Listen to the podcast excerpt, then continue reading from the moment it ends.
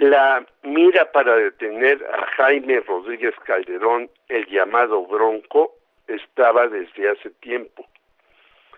Se sabía de sus trapacerías, especialmente los recursos que utilizó para contender aparentemente en las elecciones presidenciales de 2018, ya que muchas de las firmas que obtuvo y los dineros utilizados eran mal habidos.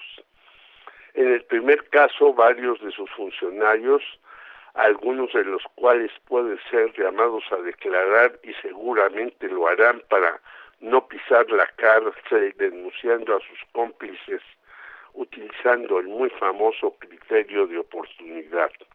Mientras que varios analistas de tiempo atrás, especialmente Ramón Alberto Garza, que produce el informativo Código Magenta, había señalado que unas factureras de Puebla, la tortillería Ator 2715 a la cabeza, realizaron operaciones para hacer muchos donativos con una misma cantidad de dinero, 23 mil pesos.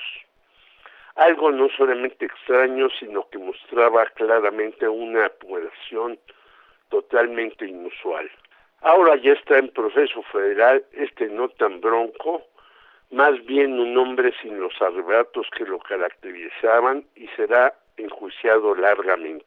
Para su fortuna, al detenerlo lo hicieron sin los protocolos que tiene cualquier indiciado, mostrando su rostro completo y con medidas poco cuidadosas, lo que puede traerle beneficios para que su prisión sea más benévola de lo que parecía en un inicio. No olvidar que Jaime Rodríguez detuvo a su antecesor, Rodrigo Medina del PRI, por varias cuestiones, entre ellas un acueducto denominado Libertad para Monterrey, y el señor Medina estuvo únicamente 17 horas preso. Ahora la presión del Bronco se da en circunstancias harto extrañas y muy necesarias para la administración de Samuel García, ya que el activo del movimiento ciudadano no tiene nada que presumir en estos meses de gobierno. Únicamente sus presentaciones con su esposa, la influencer Mariana Rodríguez Cantú. Además, hace unos días García elevó a los cielos las tarifas de agua y aumentó de forma inconcebible la del metro, que fue de 4 pesos a 15, lo que traerá una inflación desmedida y la molestia de los sectores humildes y medios, quienes desde antes tenían problemas en tiempo para cubrir sus necesidades del hogar al trabajo, ya que muchos autobuses no circulaban porque la tarifa no se elevó en ocho años. Ojo, Ciudad de México. Un caso muy extraño es que el señor Carlos de la Garza Ibarra es el encargado de los dineros tanto en los gobiernos de Jaime Rodríguez como de Samuel García. Increíble o manejo de los empresarios regios en todo. No olvidar que detrás de las ayudas millonarias para el Bronco y Samuel García está el gran empresario de FEMSA, la de las múltiples negocios y una bebida negra, José Antonio Fernández Montejado el Diablo, quien hace poco tuvo que pagar casi nueve mil millones de pesos de impuestos. El capitalismo en todo su esplendor donde los millonarios ganan apoyando a los diversos candidatos y los políticos sirven de peones de los hombres del dinero.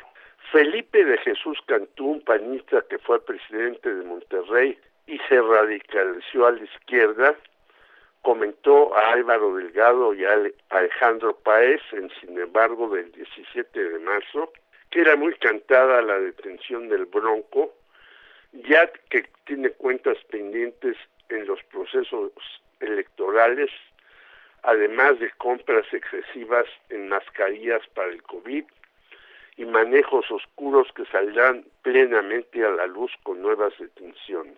Otra perla importante es que Jaime Rodríguez erogó 17 millones de pesos en su aspiración presidencial sin que hasta la fecha estén plenamente justificados.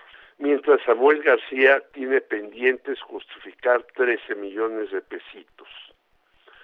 Tanto el Instituto Nacional Electoral como el Tribunal Electoral del Poder Judicial de la Federación han guardado el sueño de los justos ante dichas irregularidades. Por eso es muy precisa la caricatura de Rocha en la jornada del 17 de marzo, viendo a Margarita Zavala reírse porque se le quiere sancionar a alguien por unas firmitas apócrifas, ya que ella también hizo ilegalidades y las autoridades electorales vieron para otro lado. Lo mismo es justo la frase de un artículo de Jorge Cepeda Patterson en Milenio del 17 de marzo, que dice, en la cárcel no están los corruptos, sino los perdedores. Jorge Meléndez, Radio Educación.